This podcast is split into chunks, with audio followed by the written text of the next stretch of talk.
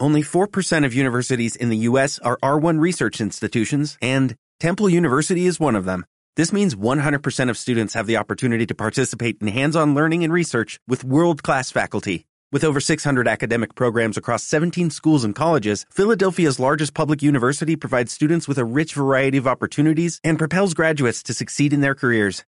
Temple University. Schedule a campus tour today at admissions.temple.edu/visit.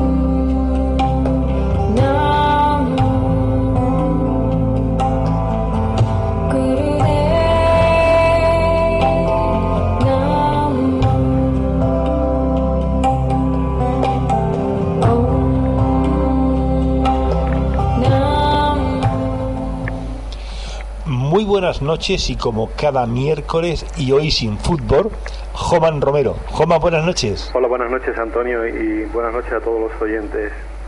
Estarás, estarás contento, ¿no? Por el triunfo de la selección. Sí, sí, bueno, estuve contento en aquel momento, no, no es una cosa tampoco para permanecer con ella, ¿no? Más de lo debido. Pero ¿no? século Sí, el, ese, ese momento ya está, ¿no? Muy bien. Pero bien, yo le felicito a todos los futbolistas y a todos los españoles que les gusta el fútbol. Bueno, pues fue una, una alegría, ¿no? Una alegría. Además que estamos necesitados de ellas, ¿no? Sí, bueno, eh, es, es, una forma también, ¿no? De, de, alegrarse por algo externo, pero bueno, que es una alegría pasajera. ¿eh? Lo importante es trabajar para mm, mantener esa alegría eh, sin condicionantes externos, ¿no? En nuestro interior y para eso trabajamos cada día.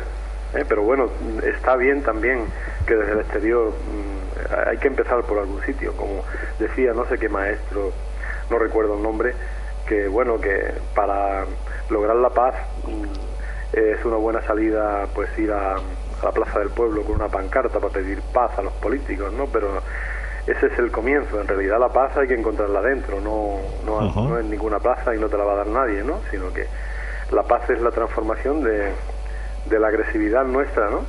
De, un trabajo con ella, es decir, de la transformación, de la trascendencia de la agresividad y entonces viene la paz. Pero bueno, para empezar está bien ir con una pancarta a pedirla, por lo menos nos hemos dado cuenta que no tenemos paz, hemos sido conscientes, que ya no es poco, ¿eh?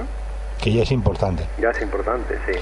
Bueno, pues esta noche, Joman, eh, tenemos... Ah, una cosa. El otro día eh, te iba a pedir una, una cosa, un favor porque mm, últimamente eh, estamos pensando que cada persona que interviene aquí en nuestras emisoras de radio siempre le pide una noticia positiva. Sí. Siempre le pido una noticia positiva personal. Sí. Mm, si me la puedes decir, alguna cosa que te haya alegrado hoy el día. Eh, ¿Alguna cosa a mí en particular? Sí, alguna cosa que sí, alguna cosa de decir, bueno, pues pues no sé, pues no, no sé, lo más, lo más elemental, que me tomo un café con un amigo, por ejemplo. Pues yo, eh, la primera me la llevé a las seis y media de la mañana cuando me desperté y vi a, mi hermosa esposa a mi lado ¿eh? Eh, y nos dimos nuestros eh, masajes cotidianos para, para recuperarnos y, salir a pasear a la montaña. Esa es la primera. Y luego otra después, pues cuando he sabido de mi hija, por ejemplo, ¿no? que están bien. son las dos alegrías más importantes que... Y luego otra, pues bueno, eh, he trabajado en consulta con personas que han tomado conciencia de, de, sus emociones y, para ellos ha supuesto una alegría, pues también eso me viene a mí, que, además de paso saludo a la última persona con la que he estado esta tarde, que es una señora encantadora, oyente nuestra, porque se ha comprometido a escuchar nuestros programas y vive en Aspe, ¿eh? en concreto, eh, y bueno, su nombre es Antonia, de aquí la saludo, le mando un abrazo y que siga en la tesitura que ella ha emprendido hace un tiempo de respetarse y hacia, a sí misma. Y de aquí le mando un saludo y, mi apoyo para que continúe con, esa actitud. Pues Antonia, eh, bienvenida a esta bienvenida a esta frecuencia, como nos decía el otro día, en las emisoras que buscan siempre el amor. Muy bien. Bueno, Juan, tenemos con nosotros invitados esta noche. La semana pasada tuvimos a Lucía, que como tú bien sabes es una admiradora tuya, y te presento en la distancia a Pepe Bernal. Hola, buenas noches. hola Pepe, buenas noches. Encantado de, saludarte, aunque sea telefónicamente. Y de compartir contigo este momento, ¿no? Sí. Muy bien. Encantado. Bueno. Igualmente. Joman, los ojos. En los ojos tenemos eh, enfermedades variadas, ¿no? Tenemos la presbicia, tenemos el astigmatismo, tenemos la miopía. Sí, tenemos, tenemos muchas cosas. eh, esto no sé si nos va a dar tiempo debido a, eso, a ello a, terminar durante esta hora del programa que tenemos los miércoles, pero bueno, si no ya continuamos también la, la próxima semana porque indudablemente es, un tema muy amplio. Eh, pero porque hay muchas afecciones que afectan a, los ojos. Pero bueno, para empezar podemos decir que indudablemente vamos a hablar de los órganos de la visión, ¿eh? la visión, que además eh, familiarmente se consideran eh, el espejo del alma. Lo habrás oído alguna vez, ¿verdad? Alguna vez, sí. Los ojos son el espejo del alma. Bueno, pues precisamente son el espejo del alma porque no solo recogen las impresiones que vienen del exterior, sino que los ojos también expresan cualquier emoción y cualquier sentimiento que experimentamos dentro, y además se pueden ver. Por los ojos eh, reconocemos enseguida no solamente a la gente que amamos, sino también emociones como la ira, el miedo, el enfado o por supuesto el amor. Los ojos indudablemente representan la capacidad que todos tenemos de enfocar la vida y también de vernos a nosotros mismos y de ver a los demás. Por lo tanto, todas las enfermedades de los ojos mm, van a tratar o nos van a hablar sobre nuestra capacidad, sobre esa capacidad que tenemos de vernos o de ver la vida con objetividad, ¿eh?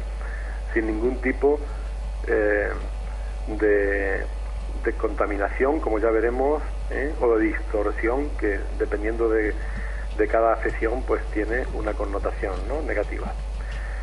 Entonces, siempre cualquier afección en la vista van a poner en evidencia nuestro punto de vista, nuestra manera de ver las cosas y también la manera de ver la vida, la vida, las situaciones en general. Bueno, pues vamos a empezar pues así de voleo.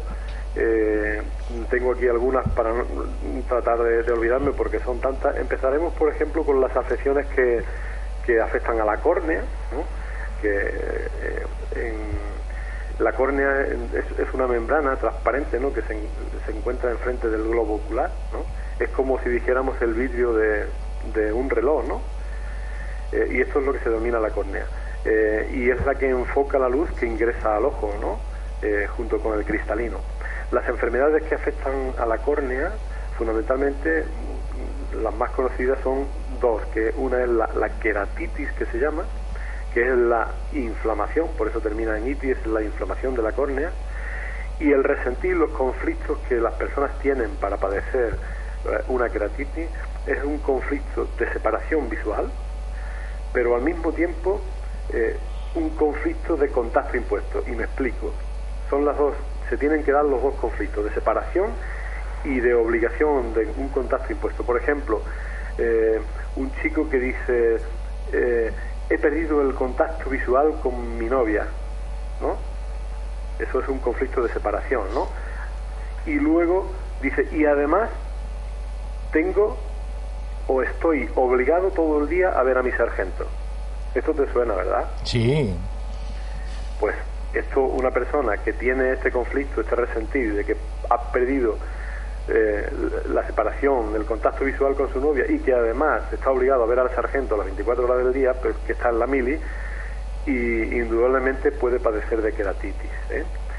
Eh, y también puede reflejar problemas de, de, cólera, de cólera y de pesar, de, esto, de tristeza. Y la otra enfermedad que afecta a la córnea es el, queratocono, que se llama, que es una alteración de la curvatura precisamente de la, de la córnea, porque se forma, eh, la córnea se forma como un cono, se, vuelve, eh, adopta una actitud cónica. ¿eh? Y entonces el resentir de las personas que padecen esta enfermedad es el, más o menos el, el no quiero que los demás vean lo que hay en mi interior, por eso lo focaliza y se hace cono. y también pueden sentir que no debe verse desde el exterior lo que hay en mi interior. Es un poco eh, de personas introvertidas. ¿eh? Estos son los resentires así que afectan fundamentalmente a la córnea. Luego también hay otra afección que eh, a nivel de ojos que está relacionada con las glándulas lagrimales. Es la típica esta sequedad que se produce a veces en las personas en los ojos, siento mis ojos secos y tal, ¿no? Esto es un problema de, precisamente de las glándulas lagrimales, ¿no? Eh, hay unos cuantos conflictos o resentires que, se manifiestan en la persona o que vive la persona, conflictos emocionales que producen este, esta sequedad en los ojos. Por ejemplo, el, miedo que una persona puede tener a no poder atrapar el momento, ¿eh? el momento puede ser evocado, es decir, miedo a no poder atrapar algo, ¿no? En el sentido, digamos, de no poder ver lo que nos gustaría que sucediera. Es decir, si yo quiero, ¿no? Quiero ver que me, que me gustaría que me sucediera algo, ¿eh? y no me sucede, pues me puede afectar las glándulas lacrimales. Y luego hay una actitud que muchas personas tienen, fundamentalmente los hombres, cuando se nos eh, eh, se nos incita un poco en la infancia a que los hombres no lloran y todo esto, pues es una actitud negativa que se nos impone y que nosotros debemos de tomar conciencia y no eh, decírsela eh, a, nuestros hijos o a nuestros nietos, ¿no? Porque los hombres también tenemos glándulas lacrimales igual que las mujeres, ¿no? Y precisamente mucho del karma que los hombres tenemos en nuestra sombra como hombre es precisamente por no por estar separado de esta parte nuestra sensible, emocional, sí, nuestra parte femenina. Entonces cuando se nos dice ¿no? que está prohibido llorar, que está prohibido expresar los sentimientos, ¿eh? para que las demás personas no lo vean, pues entonces se afectan nuestras glándulas lagrimales ¿eh? y, nos producen eh, pues esa sequedad típica que se comenta a veces. también otra otra enfermedad pues son las úlceras que se producen también en, los ojos y el conflicto emocional para que se manifieste una úlcera siempre es un conflicto de separación visual grave por ejemplo, cuando hemos perdido a alguien de vista que, nosotros eh, no queremos perder, ¿no? Porque estamos, eh, como si dijéramos, muy conectados, ¿no? Hay sentimientos eh, de conexión muy profundos, ¿no? Y entonces le perdemos de vista y se ulceran, también la chalación que se llama, chalación, que los quistes estos que se producen en el párpado del ojo. Que no hay que confundir con, con, por ejemplo, con el orzuelo, que son muy parecidos, pero vamos, son fáciles de distinguir, para, sobre todo para las personas que lo padecen, porque eh, el orzuelo es doloroso y, el chalación, eh, que también se le conoce por lipogranuloma de glándula de meibomio. No sé si le suena a alguien de los oyentes. A, a mí no. ¿A ti, Pepe, te suena? No, no te suena, ¿verdad? Lipogranuloma de glándula de Beimomio. Es un quiste del párpado causado por la inflamación de la glándula de Beimomio, ¿eh? que está obstruida. Eh, y ya te digo, se localiza siempre cerca de las pestañas ¿eh? y casi siempre se, produce en el párpado superior, pero no, no son dolorosos. y bueno, con un antiinflamatorio o algo en varios días se marcha, ¿no? Pero se manifiesta el chalación, este quiste, esta especie de quiste, en el párpado cuando tenemos un conflicto de deshonor y de separación en nuestra vista. ¿eh? Eh, la conexión con otra persona. Conflicto de deshonor y de separación. Por ejemplo, eh, una persona reciente en su interior está mal no volverle a ver. Esta actitud emocional puede producir exhalación. También el orzuelo, que ya digo que, que es parecido, los orzuelos son como pequeñas bolas, no sé si alguien, nuestros oyentes, pues seguramente habrá padecido alguna vez algún orzuelo, son como pequeñas bolas de pesadumbre o de cólera ante lo que se ve, ¿eh? pero sobre todo lo que reflejan es un conflicto el orzuelo es un conflicto de deshonor y de separación también por algo que hemos mirado y nos ha hecho sentirnos sucios. Por ejemplo, he visto a mi padre borracho y esto para mí es una deshonra, es algo sucio, no quiero que los demás lo vean. Es un conflicto de deshonor y de separación. Quiero separar de mi vista la actitud de mi padre. O también un caso que yo conozco, no me gusta, un chico, no me gusta que mi mamá utilice minifaldas.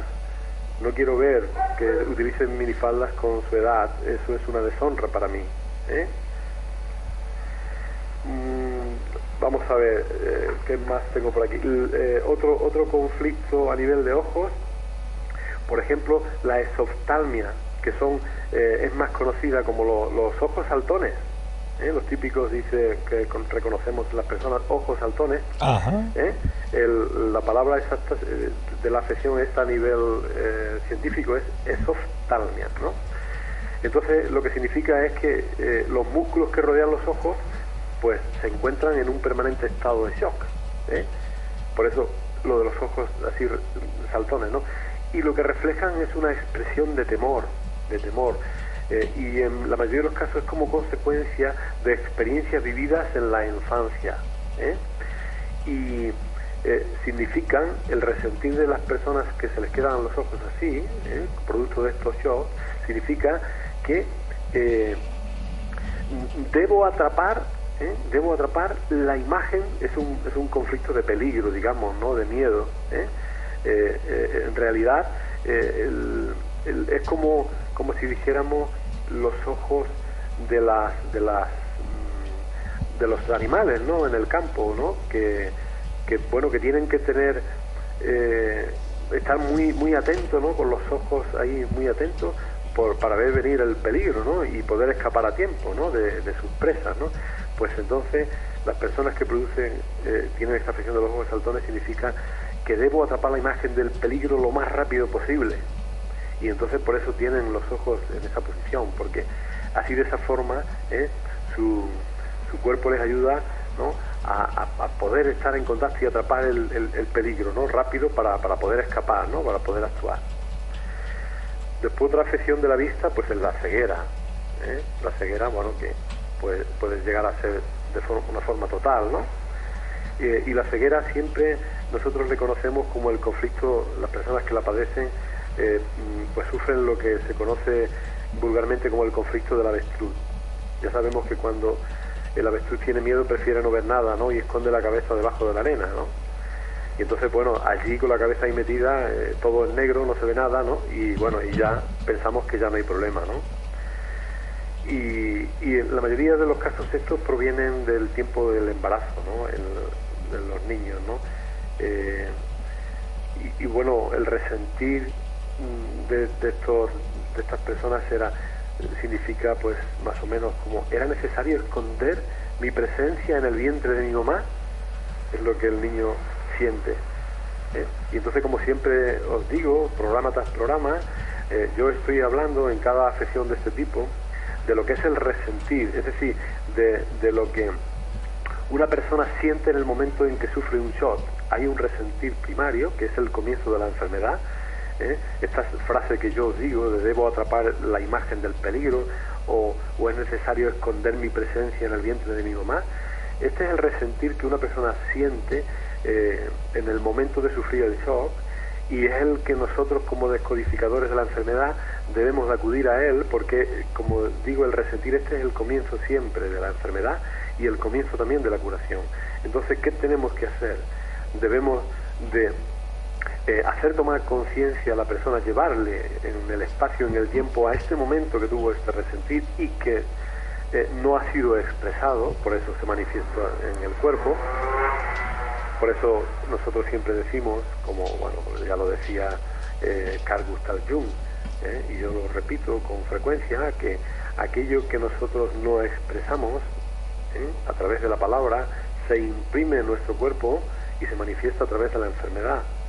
Por eso no me canso de decir constantemente que hay que expresar, hay que expresar lo que sentimos.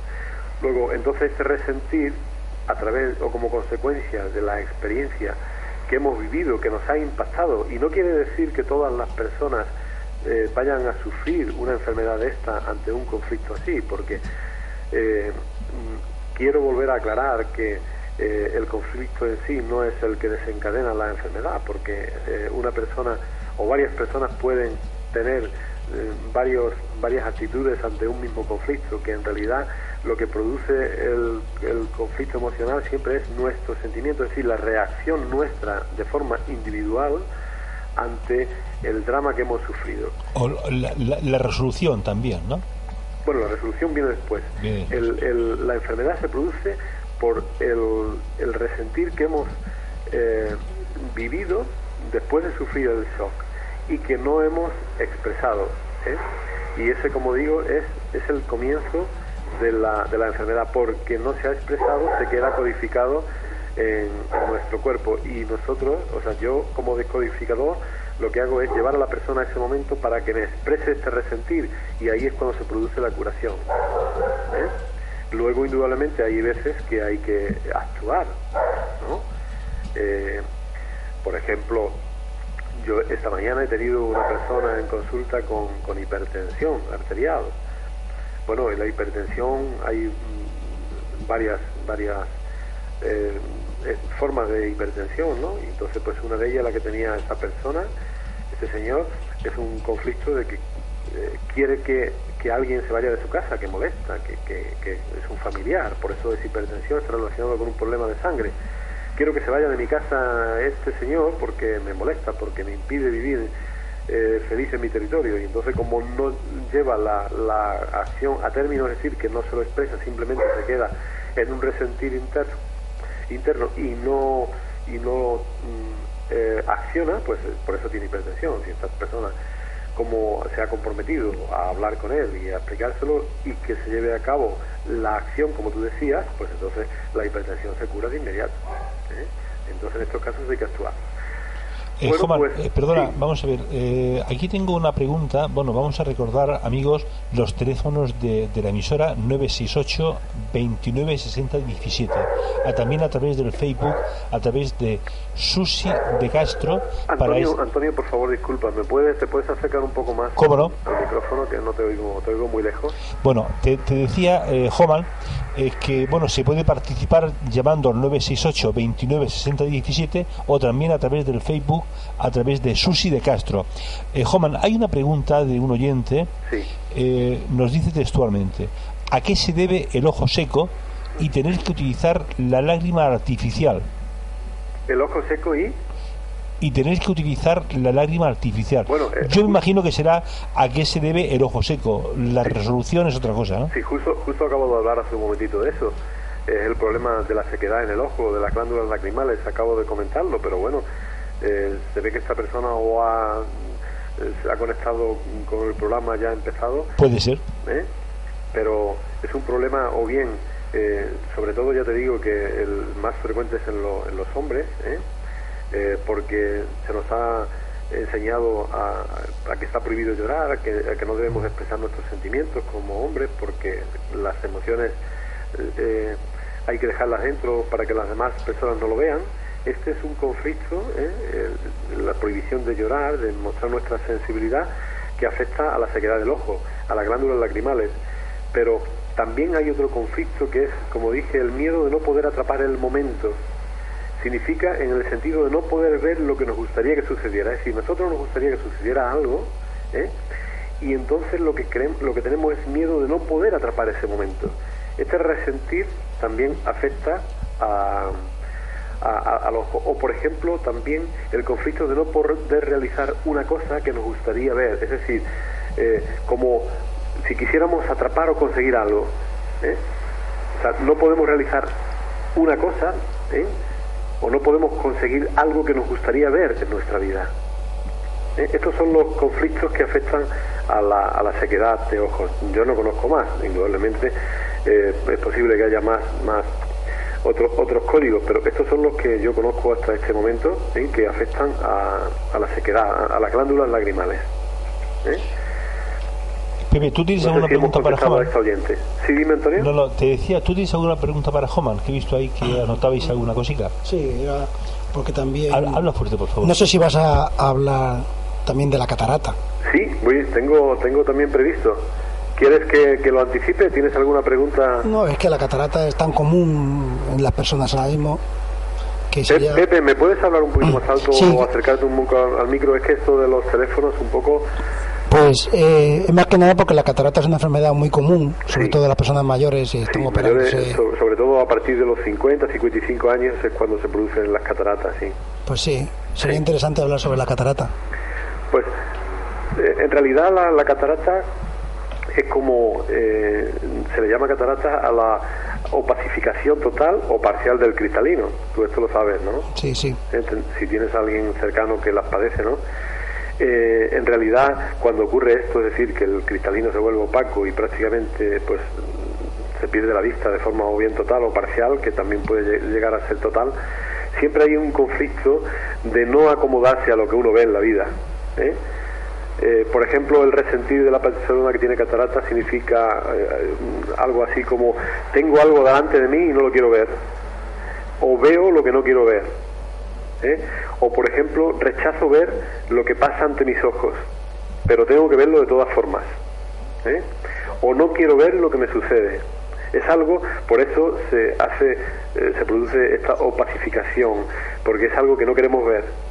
Es como una correr una cortina, ¿no? En el ojo porque nos molesta, no, no, no quiero acomodarme a lo que veo, no me gusta, lo que veo no lo quiero ver, tengo algo delante de mí y no lo quiero ver y la vida me obliga a verlo, pero yo no lo quiero ver. Y entonces, claro, el no querer ver te lleva a no ver. Esos son eh, los conflictos de, catarata. Es algo que tenemos en nuestra vida presente, pero que no, no, lo queremos ver y entonces nuestro, como yo siempre expreso, eh, nuestra, las enfermedades en realidad a nivel biológico es una ayuda que nos eh, mm, que nos ofrece nuestro inconsciente. En realidad para nosotros, eh, siempre hablo del enfoque de la descodificación, eh, la enfermedad desde nuestro punto de vista de la descodificación no es algo perjudicial ni es algo que ocurre por casualidad ni mucho menos sino que es eh, es la reacción biológica de nuestro inconsciente y que además siempre reporta como si dijéramos tiene una intención positiva, es un beneficio, nos está ayudando, aunque de forma inconsciente y de forma involuntaria. Luego la persona tiene que tomar conciencia de ello y, trabajarla de forma consciente y de forma voluntaria. Pero eh, así como he puesto ejemplos eh, a través de, los animales, porque la biología es igual para los para las personas que para los animales, eh, una por ejemplo, un animal que, pierde sus hijos, ¿no? una hembra que pierde sus hijos, porque el macho alfa, por ejemplo, se los, se los ha, los ha matado porque no son suyos y tal, y se ha apoderado del territorio, pues inmediatamente su, su biología le produce o bien nódulos o bien un tumor a nivel de ovarios. ¿Y, y, por qué es esto? Porque siempre el ovario se afecta por las pérdidas ¿no? Eh, de, de nuestros seres, ¿no? y en realidad eh, qué beneficio le reporta el, ovario a nivel biológico, el, digamos el, tumor o el nódulo a nivel biológico a la leona, pues que le hace producir estrógeno y por lo tanto al producir estrógeno entra en celos y el macho de nuevo la, monta, queda preñada y ya el, tumor o el nódulo se cura porque eh, eh, ya ha, conseguido ¿eh? Eh, solucionar su problema, pero en un principio lo que ha hecho es producirle este nódulo que, que significa que yo hago a nivel inconsciente, te hago el ovario más grande para que produzca más hormonas, más estrógeno. Eso es como una persona, por ejemplo, que padece un hipertiroidismo o un problema de tiroides en general, que siempre está relacionado con problemas con el tiempo. Eh, estas personas que tienen hipertiroidismo, que, que, siempre están pensando que no tengo tiempo, que me tengo que dar prisa para hacer esto, para hacer lo otro, y se afectan de la tiroides, en realidad el hipertiroidismo lo que le, lo que le hace es producirle más tirosina. Es decir, a lo mejor se produce un nódulo ¿eh? o algo a nivel de tiroides para que produzca más tirosina para que la, para que la persona esta eh, tenga más tiempo. ¿Eh? Es decir, siempre, o cuando vamos a la playa y, nos da el sol y nos ponemos moreno, eh, ahí también es una reacción siempre positiva para que no nos quememos. Todos son, o cuando nos tomamos, ¿qué te voy a decir yo? Eh, un plato de, en un restaurante que está en mal estado, ¿no? una ensaladilla. y, bueno, en realidad luego vomitamos, sudamos, transpiramos y, y, esto en realidad es un proceso, es una reacción positiva, nos está ayudando a que no nos intoxiquemos, ¿no? a que no nos contaminemos. Pues todas las enfermedades estas eh, todas a nivel biológico eh, de la descodificación siempre aportan un beneficio y en este caso de la catarata pues indudablemente como la persona no quiere ver algo que tiene que ver a la fuerza eh, que no quiere acomodarse a lo que ve pues entonces su ojo le facilita que no lo vea es como un caso que yo conté creo que lo conté también aquí que bueno, eso lo vamos a hablar más adelante, pues si tenemos tiempo durante este hoy, porque son tantas afecciones que, que no sé si a lo mejor continuamos la semana que viene también que son las caídas de párpado, la tosis palpebral, palpebral, perdón, que se llaman, ¿no? que es la caída de los párpados. Y, bueno, pues eh, hay casos de, un, de un chico que, que, había fallecido su madre y pasó por delante de la puerta de, la habitación y fue para él tan doloroso el ver el cuerpo de su madre que eh, inmediatamente se le tuvo una caída del párpado derecho. ¿eh? Y es debido a la tristeza, el drama que sufrió y decir, bueno, no puedo soportar el dolor de ver a mi madre muerta y entonces el párpado se te cae precisamente para que no lo veas. Es decir, siempre tiene una intención positiva, pero claro, a nivel inconsciente, luego uno tiene que trabajar con la conciencia. ¿Eh? Sí, sí. No sé si te he contestado, sí. Pepe, ¿eh? yo a la pregunta. Yo que tenía aquí también otra clave de la catarata, Dime. que hablaba de que era también un miedo al porvenir, como un porvenir sombrío. Entonces las personas empiezan a no ver bien, a ver un poco sombrío ese porvenir, por eso se da también en las personas sí, pero mayores. El, porvenir sombrío es también como consecuencia de, de, ver algo de que lo tenemos que ver a la fuerza y entonces, uy, no quiero ver esto, pero además tengo que verlo a la fuerza y entonces esto lo voy a tener para siempre. Entonces toda mi vida ¿eh? va a ser algo de tipo así, ¿no? sombrío, ¿no? Porque con respecto al futuro no quiero verlo, pero tengo que verlo a la fuerza, ¿no? Y entonces va sufriendo esta eh, la opacidad ¿no? de, del ojo ¿no? Bien, pues eh, si no hay ninguna otra pregunta, continúo a ver por dónde yo. Eh, Joman, con tu, permiso, con tu permiso, Joman, voy a recordar tu número de, de, contacto para esa persona pues que quiera estar informada, que quiera conocerte o pedirte una cita privada al 630 110 138. 630 110 138. Aquí se puede llamar y tú ya le dices cómo, cómo ponerse en contacto contigo. 630 110 138. Eh, Jovan, te cedo la palabra. Muy bien, Antonio, muchas gracias. Pues mm, también los problemas de párpados, ¿eh? podemos hablar ahora. Eh, siempre todos los problemas de párpados, como el que acabo de mencionar, eh, son problemas de motricidad. ¿Eh? algo parecido a, lo de los músculos, ¿eh? porque es un músculo. ¿eh? Siempre los conflictos es no se puede ver y no quiero ver a la vez. Entonces, entre los problemas de párpados, que como digo son siempre conflictos de motricidad, está la blefaritis, blefaritis que se llama, que es una, la inflamación. Todo lo que termina en itis son procesos inflamatorios, ¿no? la inflamación de los párpados.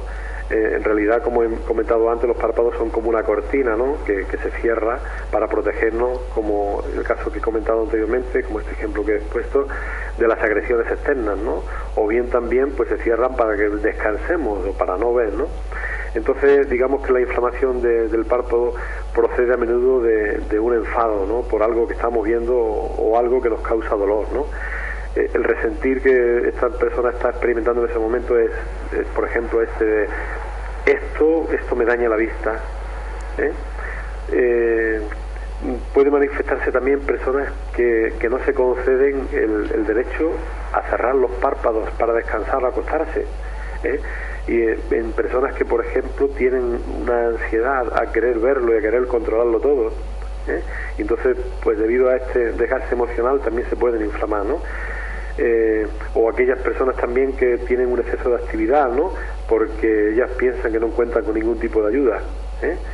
y que y debido a ello pues no, no, disponen de un, de un descanso, ¿no? Entonces esta irritación por tener que hacer todo el solo, esta irritación, pues decíamos que es una blefaritis, inflamación, eh, le irrita, ¿no? le irrita y se le puede inflamar los párpados, ¿no? Y luego también, como todo proceso inflamatorio, el dolor de párpados también o la inflamación siempre nos quiere transmitir que nos, nos estamos protegiendo, ¿no? Es una forma de protegernos, pues como decíamos, de, de las agresiones externas, ¿no? el conflicto también puede ser un conflicto de, de una visión manchada por algún asunto deshonroso que hemos visto. ¿eh?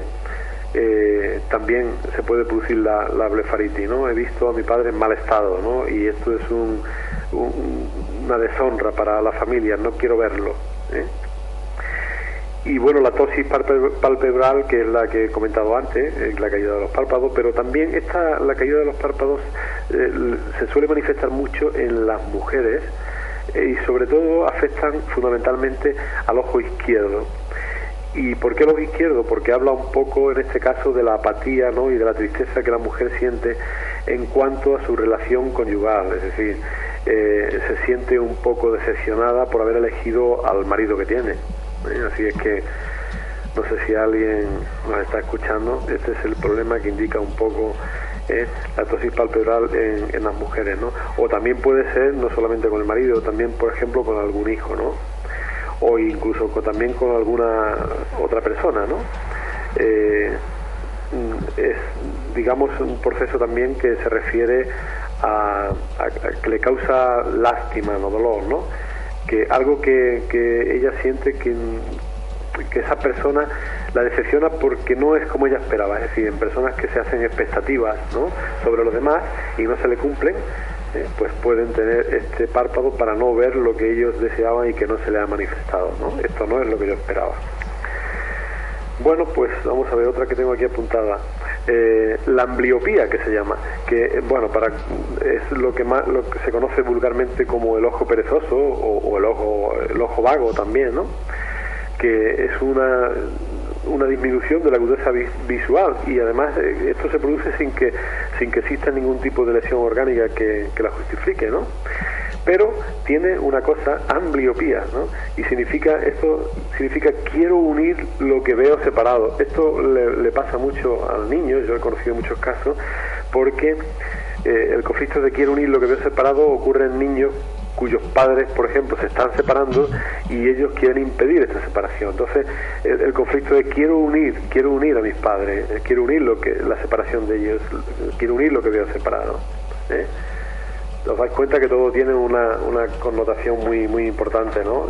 como os he comentado de que en realidad siempre, siempre la enfermedad nos está ayudando, ¿no? De una forma inconsciente, ¿no?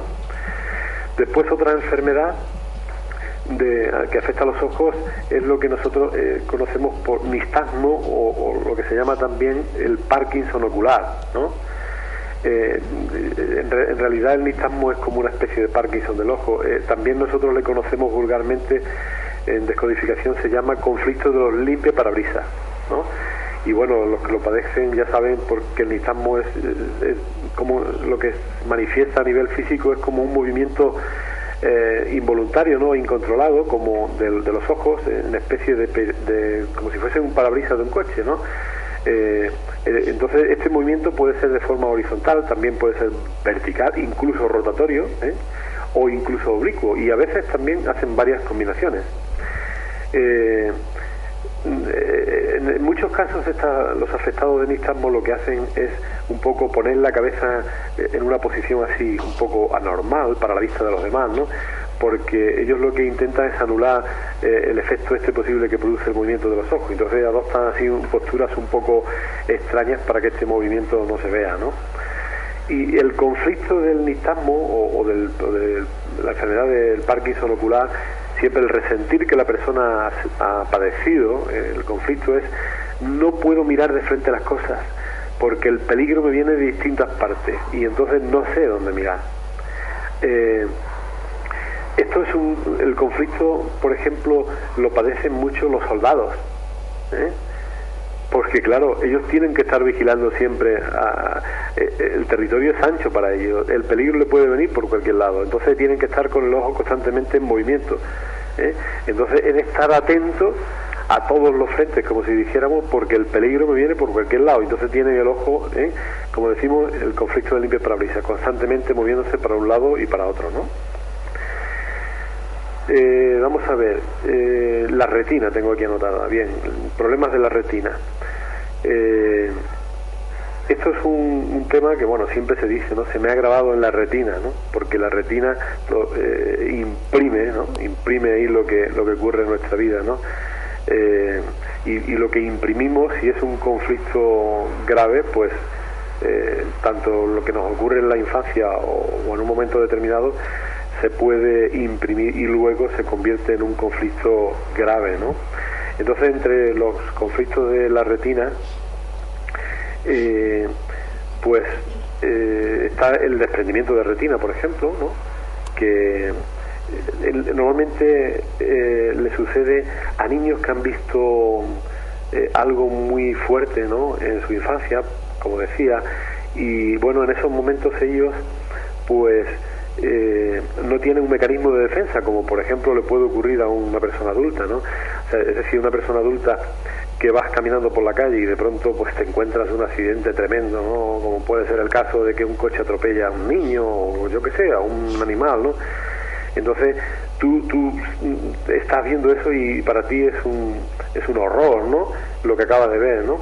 Entonces esto, pues, eh, el, el, el adulto lo, pues tiene la forma un poco de protegerse, ¿no? Eh, pero el niño no, el niño eso se le, se le puede grabar, ¿no?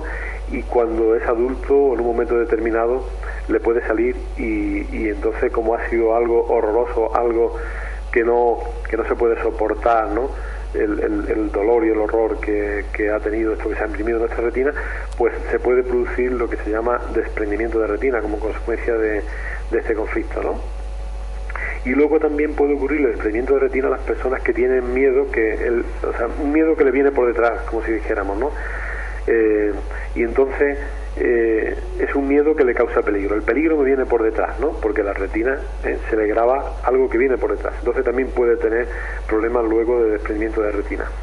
Otro problema de retina pues puede ser la, la, retinopatía macular no que son alteraciones de los capilares de, la mácula no del ojo y como son problemas de capilares, son problemas de sangre. ¿no? Y entonces el conflicto que, digamos, el resentir que la persona tiene, eh, que padece esta retinopatía macular, es eh, pues que ella siente que ha dejado de ver a alguien, pero de una forma definitiva. Y entonces no soporta. Es un conflicto que, como si dijéramos, dejo de ver a esta persona y es algo ya definitivo, irreversible. Esto es no, no, no, tiene marcha atrás, ¿no? Y es como, por ejemplo, se puede producir la retinopatía macular como consecuencia de ver a un familiar muerto. ¿eh? Es decir, veo morir a un familiar y esto es de forma definitiva, ¿no? Y entonces, pues, se me queda grabado en la retina, ¿no? Y entonces me produce una tensión porque, por eso, como dije, es la alteración de los capilares. El que se muere es mi familia, ¿eh? está relacionado con nuestra sangre, con, con el clan, ¿no?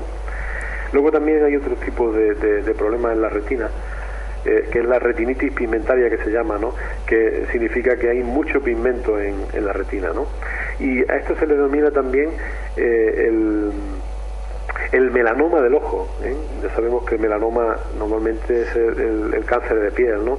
pues la retinitis pigmentaria se le denomina, es el equivalente visual al, al melanoma. ¿no? Y bueno, refleja siempre un conflicto de, algo que hemos visto de horror, una, una, visión fea, muy desagradable, con mancha. He visto, por ejemplo, a mi padre o mi madre con otro.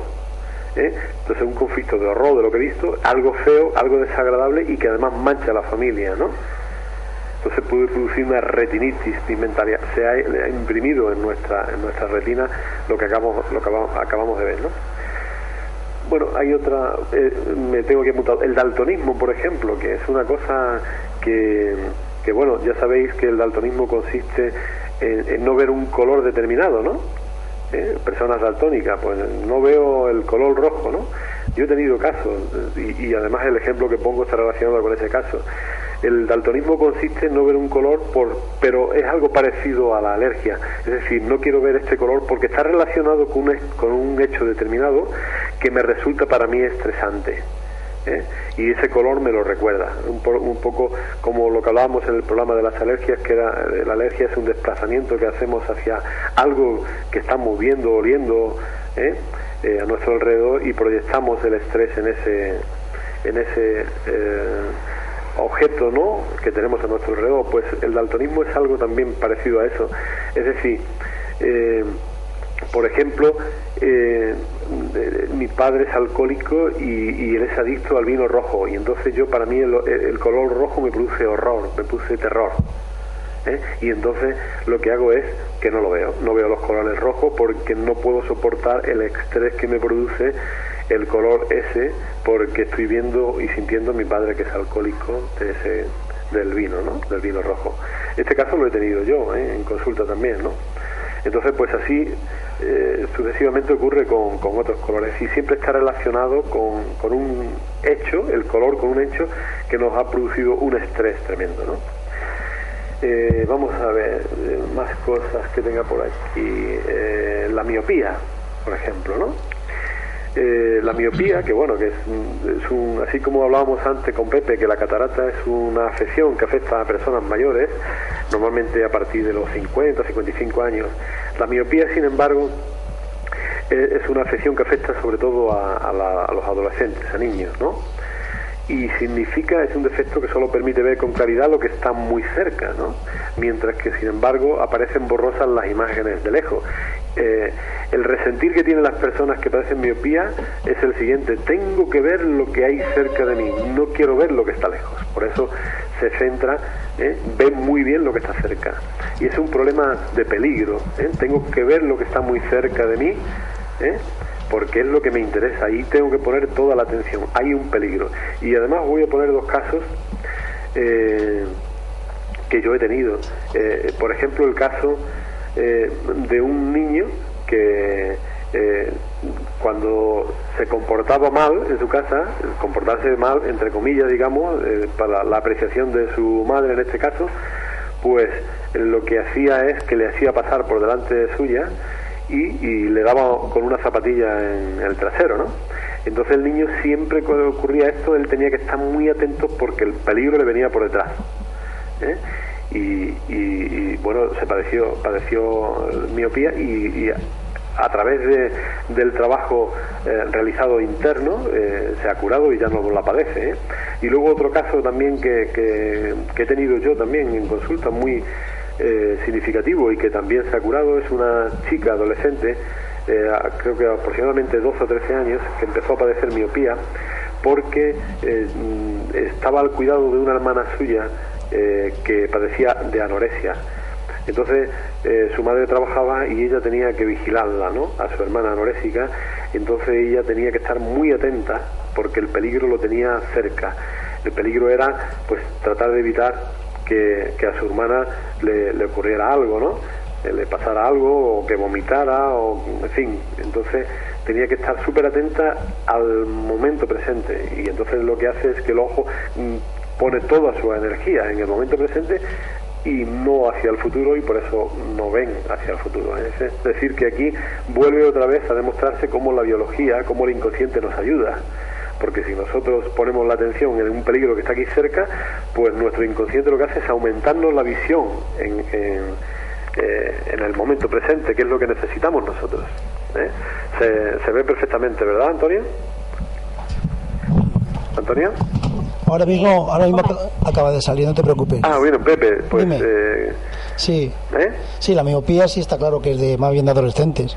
Sí, pero me refiero que, que eh, en estos casos que acabo de comentar, que yo los, los he tenido en consulta, se ve perfectamente como son dos casos que, que, demuestran perfectamente que la miopía, es peligro está ahí ¿no? y que tengo que estar muy atento para evitarlo. ¿eh?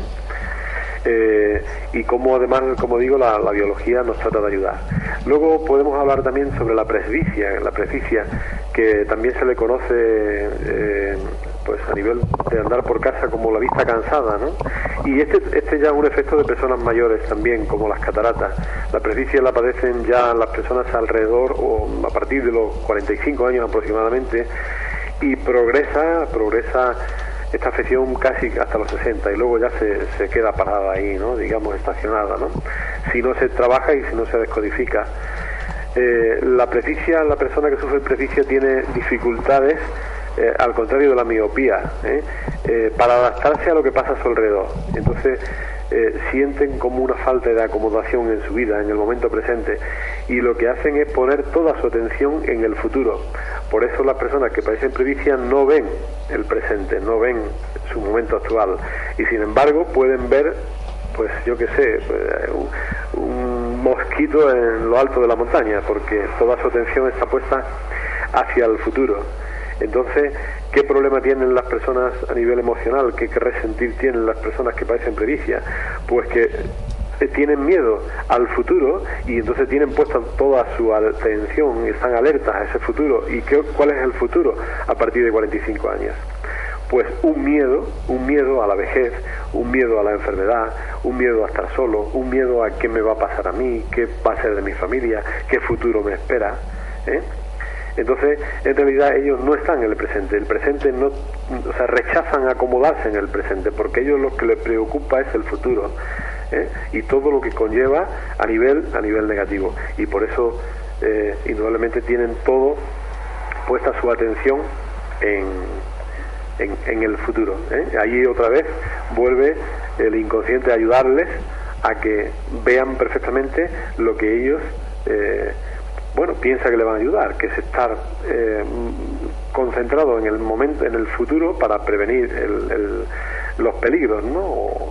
pero en realidad el trabajo que debemos hacer en este caso pues es todo lo contrario, es vivir el momento presente, aceptar todo ese tipo de miedos pero no dejarnos llevar por ellos, es vivir el, momento presente, acomodarnos en el momento presente y la presencia también también disminuye ¿eh? o se corrige totalmente. Bueno, pues yo creo que eh, debido ya al horario tengo me faltan algunas cosas todavía, pero como por ejemplo la conjuntivitis, la, hipermetropía, el astigmatismo, creo que también el glaucoma, que es muy importante, pero como no nos va a dar tiempo, yo creo que eh, podemos aplazar para, para, el próximo programa. Eh, estos temas y bueno, si os parece, pues eh, si hay algún comentario o alguna pregunta, pues aprovechamos estos cinco minutos o aproximadamente que quedan. ¿eh? Pues, si tenéis alguna alguna duda o, algo que queréis eh, puntualizar o si hay algún oyente que ha hecho algún tipo de comentario, ¿no? Yo recuerdo a, a, todos los oyentes que si alguno pues desea pues una consulta con Homan, su número de teléfono es el 630 110 138 630 110 138. Pepe, ¿alguna pregunta para Joman? Hombre, me gustaría también comentar, o que comentara él si, si lo tiene así, si lo ha vivido con su experiencia, los, la diferencia entre el ojo izquierdo y el ojo derecho, que representa cada uno de los dos ojos.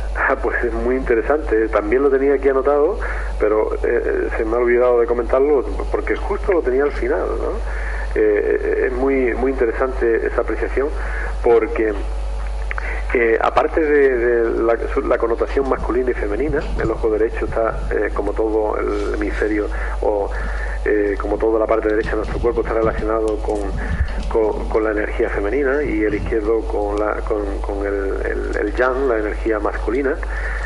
también tiene una connotación que, por ejemplo, cuando está afectado el ojo derecho siempre es un problema de afectividad, un problema con la afectividad.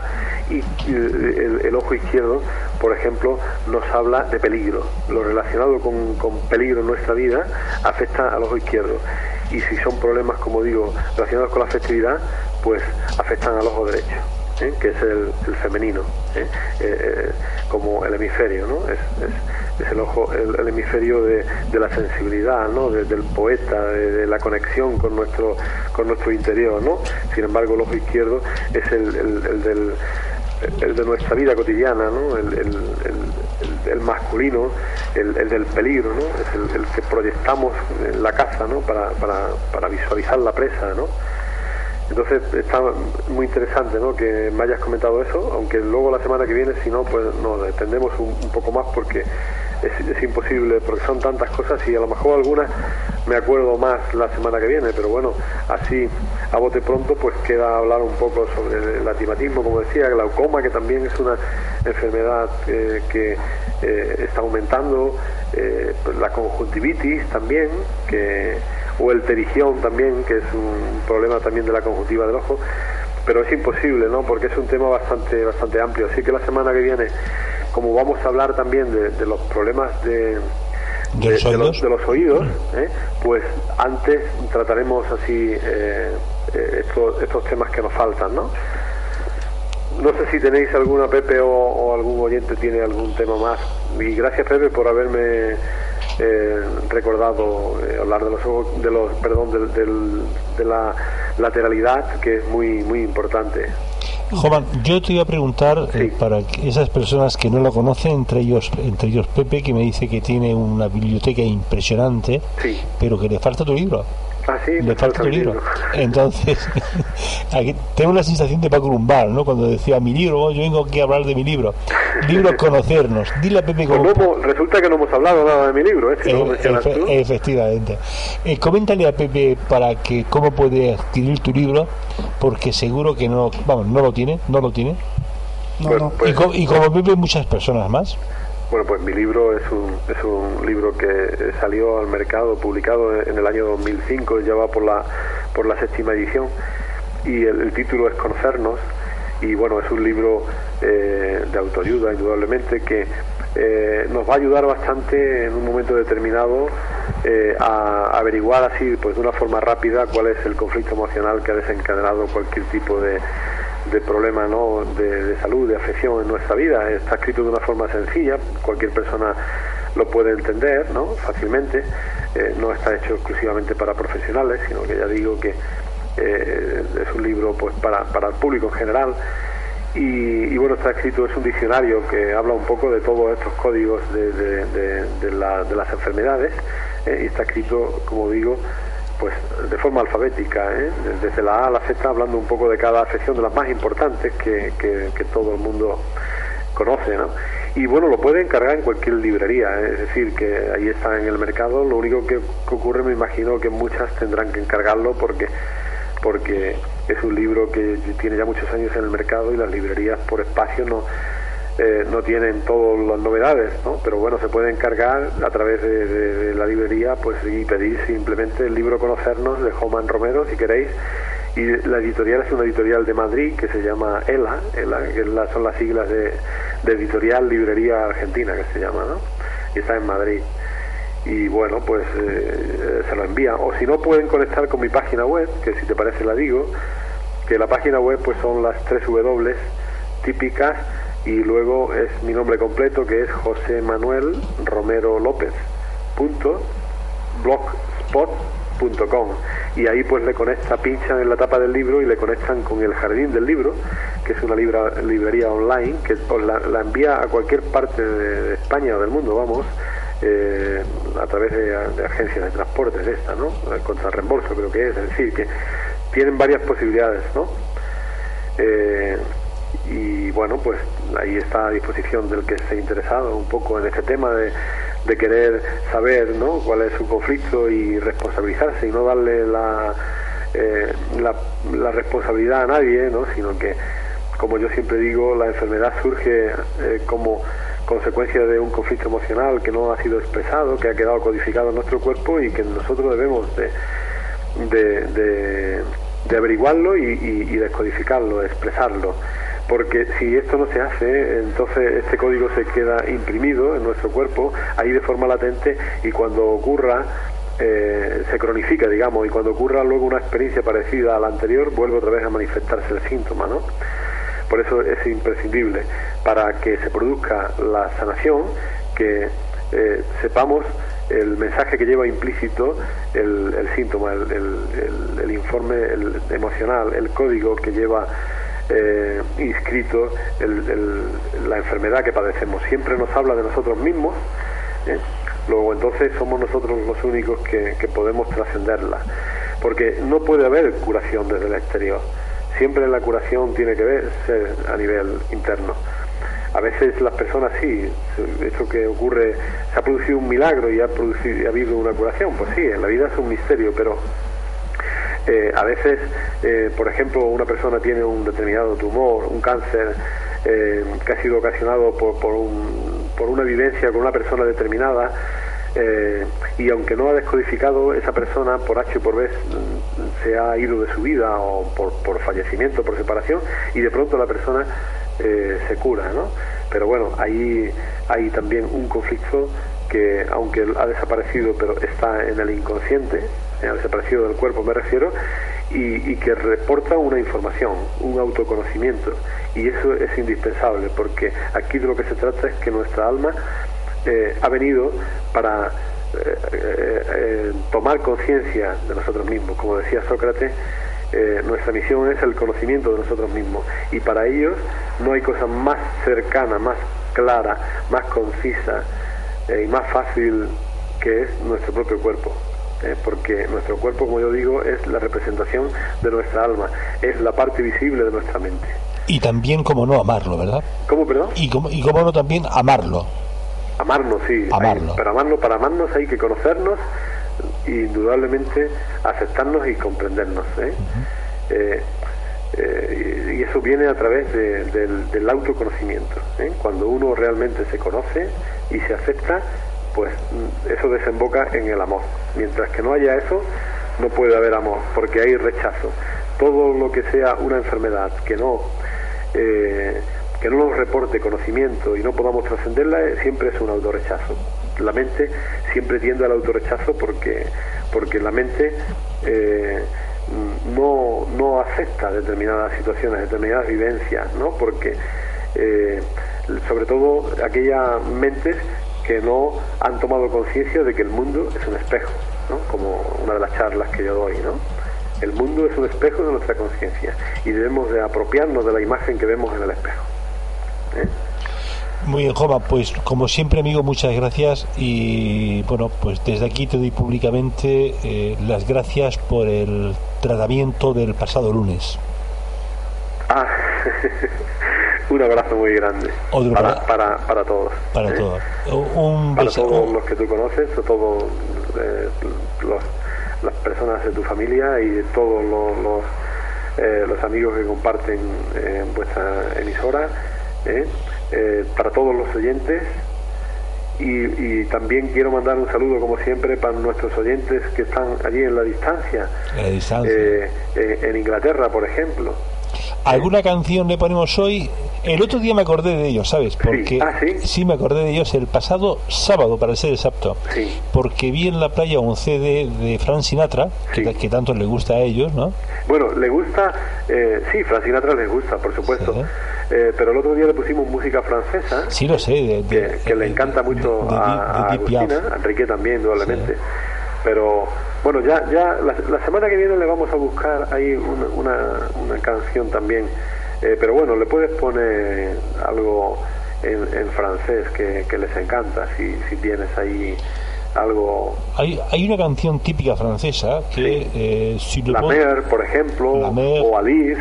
Hay una canción, Alice. Eh, también hay una canción típica francesa que era Si le porto Aviñón, sobre el puente de Aviñón. Es una canción ah. popular francesa. Sí. Sí. Bueno, pues en cualquier caso le ponemos alguna canción a esas personas que nos escuchan desde del, Reino Unido, ¿verdad? Sí, un, abrazo Un abrazo para ellos, les quiero un montón y, y que y que bueno que continúen ahí trabajando aprendiendo inglés y, y, ellos saben que nosotros están en nuestro corazón las 24 horas del día. Os quiero y, un saludo para todos los oyentes. Y un abrazo muy grande para ti y otro para Cristina. Igualmente para ti. Muchas gracias. Buenas noches. ha sido un placer, eh, Pepe, haber, eh, haberme comunicado contigo también. ¿eh? Nos veremos. Encantado, ¿eh? Venga, hasta luego. Adiós, adiós. Buenas noches. Adiós, adiós. Joman Romero